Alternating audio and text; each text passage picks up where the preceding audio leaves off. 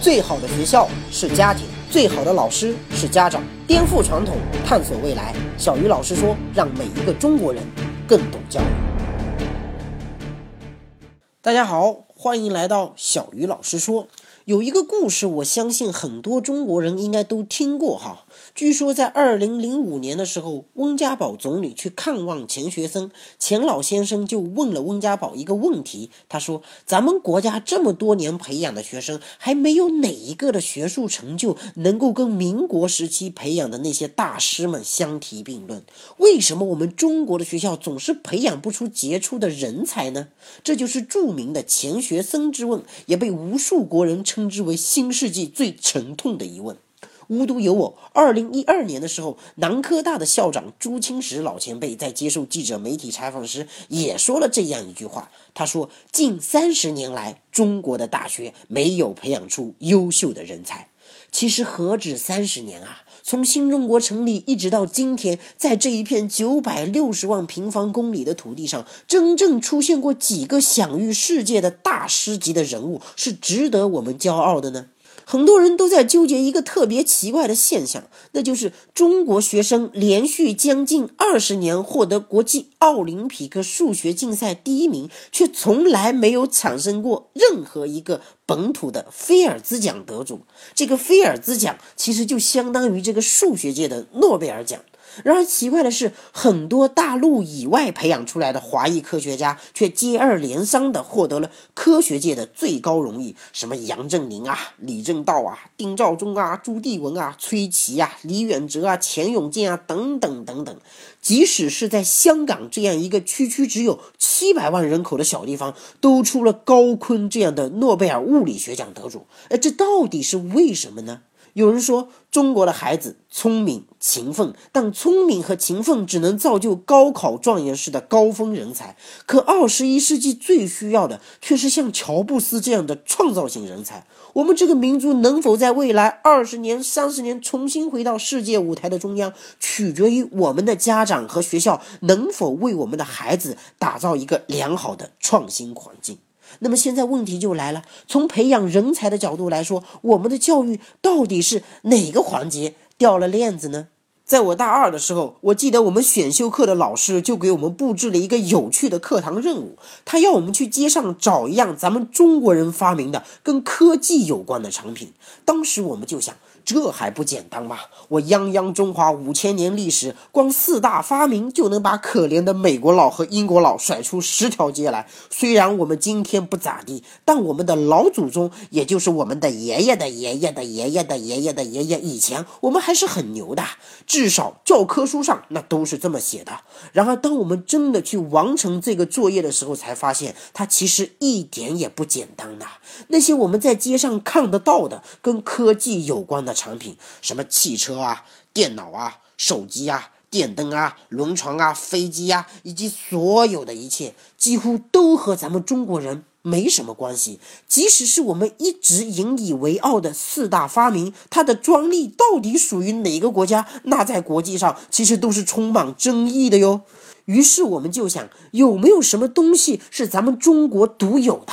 然后跟这样东西有关的科技产品是咱们中国人发明的呢？你比如说搓麻将，是吧？麻将可是咱们中国的国粹啊。那自动麻将机总应该是咱们中国人发明的吧？结果一查。傻眼了，这自动麻将机居然是日本人发明的。日本人玩麻将的频率和人次可能还不到中国的一个零头，却发明了自动麻将机来挣咱们中国人的钱。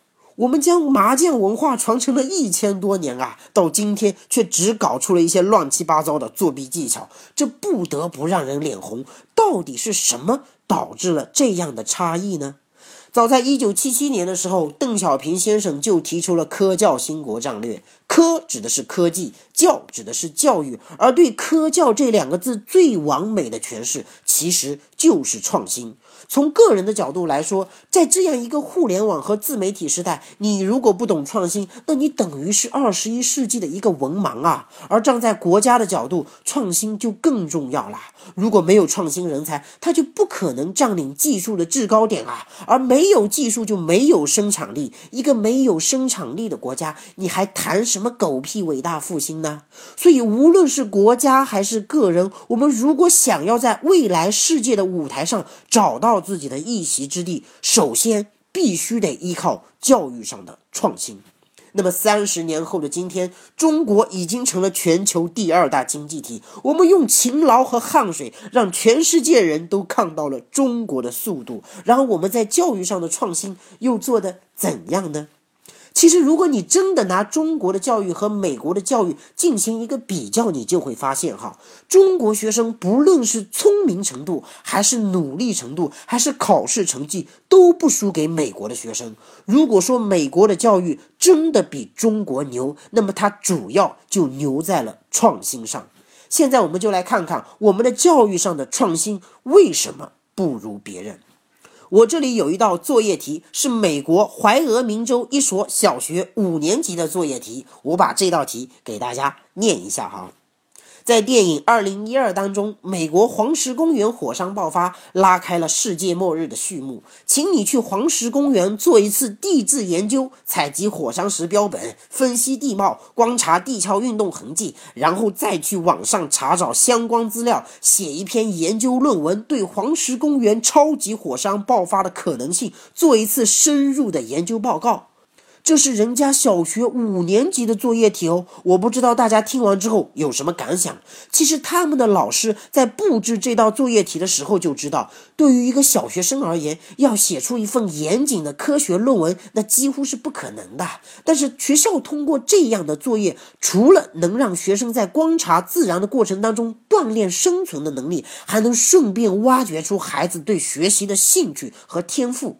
你想想看啊，全校几百个学生。假如有一个学生在完成了作业之后发现，哎，自己对地质研究特别的感兴趣，那么这个学生将来很有可能就会成为像李四光这样的地质学家呀。用千分之一的概率去挖掘每一个孩子生命中千分之一的可能，从而把每一个学生培养成为一个独一无二的个体，这不正是教育真正该做的事吗？我再给大家来看一道美国德克萨斯州小学三年级的作业题哈。假设你是一个很有钱的人，设计一个你的旅游规划。到你最想去的地方，住你最喜欢的宾馆，吃你最中意的食物。总之，你需要通过网络查找目的地的交通、天气状况等信息，下载景点图片，并在网上订好往返的机票和一个你认为性价比比较高的宾馆，计划好每一餐需要下榻的饭店，预定好菜单，然后把所有的信息写在一张海报上交给老师。这是人家小学三年级的作业题。像这样的课外练习，在美国小学几乎随处可见。我曾经带过两个国际性的夏令营，很多国外的孩子在高中的时候已经有能力独自一个人背着包出去环游世界了，这是真的。有些护照都已经用掉好几本了，而且女生男生都一样。所以在西方社会很流行一种运动，叫 gap year，就是高中生在毕业之后不选择直接进入大学，而是用一年左右的时间去各个国家边打工。边旅游，通过亲身体验找到自己的人生追求之后，再回到学校选择一个自己热爱的专业，以最好的精神状态进行学习。所以，国外的大学是宽进严出，它在基础教育阶段更强调去培养学生的学习兴趣和实践的能力。相比之下，咱们中国的教育和现实的差距似乎有点大哦。说的难听点，那就是不接地气啦。在考场上，我们个个都所向无敌，可一到了社会上呢，就全都分不清东南西北了。很多中国学生到了大学，甚至连公交车都还不会坐啊！人家的孩子到了大学，基本上都会开始赚钱，有些甚至已经实现了经济独立。可我们的学生呢？别说在大学里养活自己，毕业之后能靠自己的能力找到一份像模像样的工作，就已经谢天谢地了。学习更多教育的经典理论，探索更多有效的教育方法。赶紧加入小鱼老师说微信公众号，打开手机，在公众号或订阅号中搜索“小鱼老师说”，添加关注。这里是全球最大的华人家庭教育知识分享及在线实验平台，可以让你和十万中国精英家庭一起用数据颠覆传统，让我们的孩子跟世界接轨。小鱼老师说微信公众号，我在这里等着你。听完了美国小学生的作业题，反过来哈，那咱们中国小学生的作业题又是怎样的呢？有一道题我这一辈子都忘不了，记得它是这样出的：说鲁迅原名啥啥啥，浙江哪里人？我国伟大的什么家什么家什么家。我相信很多家长对这样的题目仍然是记忆犹新啊。由于我小时候比较懒，尤其讨厌背诵课文，所以在考试的时候只填出了前面两个空。原名周树人，浙江绍兴人。至于后面的三个什么家什么家什么家，我因为没有背下来，就只好乱填一通。等到试卷发下来，我把题目订正好之后呢，又交给了老师，发现居然还是错的，我就很纳闷，就拿着试卷去问老师，我说：“老师，我明明是按照书上订正的，为什么还是错的嘞？”老师这个时候就告诉我，他说：“因为你的顺序写错了，不是伟大的思想家、文学家、革命家，而应该是伟大的文学家、思想家、革命家。”我瞬间就哑口无言。除了课外作业，我发现中国的教材的课后习题和发达国家比起来，同样有不少的差别。教材的课后习题可以直接反映学生在课堂上学习的内容，是一个国家教育形态最直接的体现。比如，美国中学语文教材里面就有一篇课文叫《第一次美国航海日志》，讲的是哥伦布发现新大陆的故事。我们随机的抽出了这一篇课文当中的四道课后练习题，它们分别是这样出的，我们一起来感受一下啊。第一题，假如你是哥伦布，请你重写本文。他要求学生代表作者将这篇文章用自己的话重新再写一遍，尽量不要出现和课文相同的语言。其实，什么给课文写一个结尾啊，对课文的开头进行改编啊，这样的课后练习，在美国的语文教材中是非常普遍的。第二题，根据书中的描述画一张岛上的地图。他要求学生仅仅根据书中的文字描述，把五百多年前的美洲大陆给画出来。第三题，代表哥伦布给西班牙的国王和王后做一个报告，因为当时是西班牙的王室出钱赞助了哥伦布的大航海，他要求学生代表哥伦布说服国王赞助自己的探险。这和今天那些创业者们哈拿着自己的商业计划书去说服那些天使投资人投资自己的项目，其实是一个道理。第四题，假如没有哥伦布，你觉得世界会怎样？这是美国语文课本中最常出现的假设题。仔细一看，你会发现哈，这些习题都有一个共同的特点，那就是他们都极大的挑战了学生想象力的极限，并且没有一道题是有固定答案的。学生的答案只要有说服力，都可以赢得老师的赞美和同学的掌声。相比之下，咱们中国教材里的课后习题又是怎样的嘞？我们同样随机的选取了国内初中语文教材中的某一篇文章，哈，具体是哪一篇文章，我就不多说了，懂的人应该都能猜得到。它的课后习题是这样出的：第一题，作者在第四自然段第三句话为什么要这么写？我相信大家小时候一定无数次碰到过类似的问题啊。从科学的角度来说，这道题其实只有一个人的答案是正确的，那就是作者本人。遗憾的是。大部分情况下，作者生前并没有告诉过任何人他为什么在第四自然段第三句话要这么写。而且我们语文教材中的那些作者哈，大多数都已经死了几十年甚至几百年了，学生又不可能跑到阴曹地府去问他，又怎么可能会知道作者为什么要这么写呢？非常神奇的是，某些人居然知道，而且这样的题目居然还有标准答案。如果答案本身就是伪科学的，那学生即便是将这样的答案。勉强记下来又有什么意义呢？第二题，请给文章分段，并说说每个自然段的段落大意。小时候老师经常跟我们说，一千个读者心目中有一千个哈姆雷特，什么意思啊？就是一篇好的文章，每个人对他的理解应该都是不一样的。你可能喜欢男主角，我可能喜欢男配角，因为思考的角度不一样，对一篇文学作品的理解必然也就不一样。那段落大意是什么？段落大意不就是一个学生对一篇文章的理解吗？可我经常看到很多老师在黑板上写那个段落大意，然后学生坐在下面一排排在那里抄，抄完了之后还要将这些段落大意给背背下来。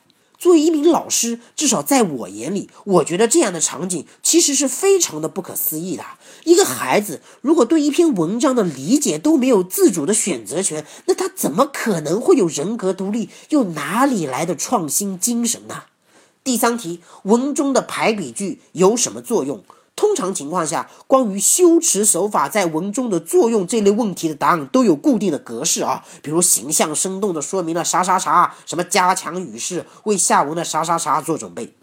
第四题，默写文章三至五自然段。我们都知道哈，一般从小学二三年级开始，我们的学生就要学习古诗。可是你知道，从小学三年级一直到小学六年级，咱们课本当中每一首古诗的课后练习都是怎么出的吗？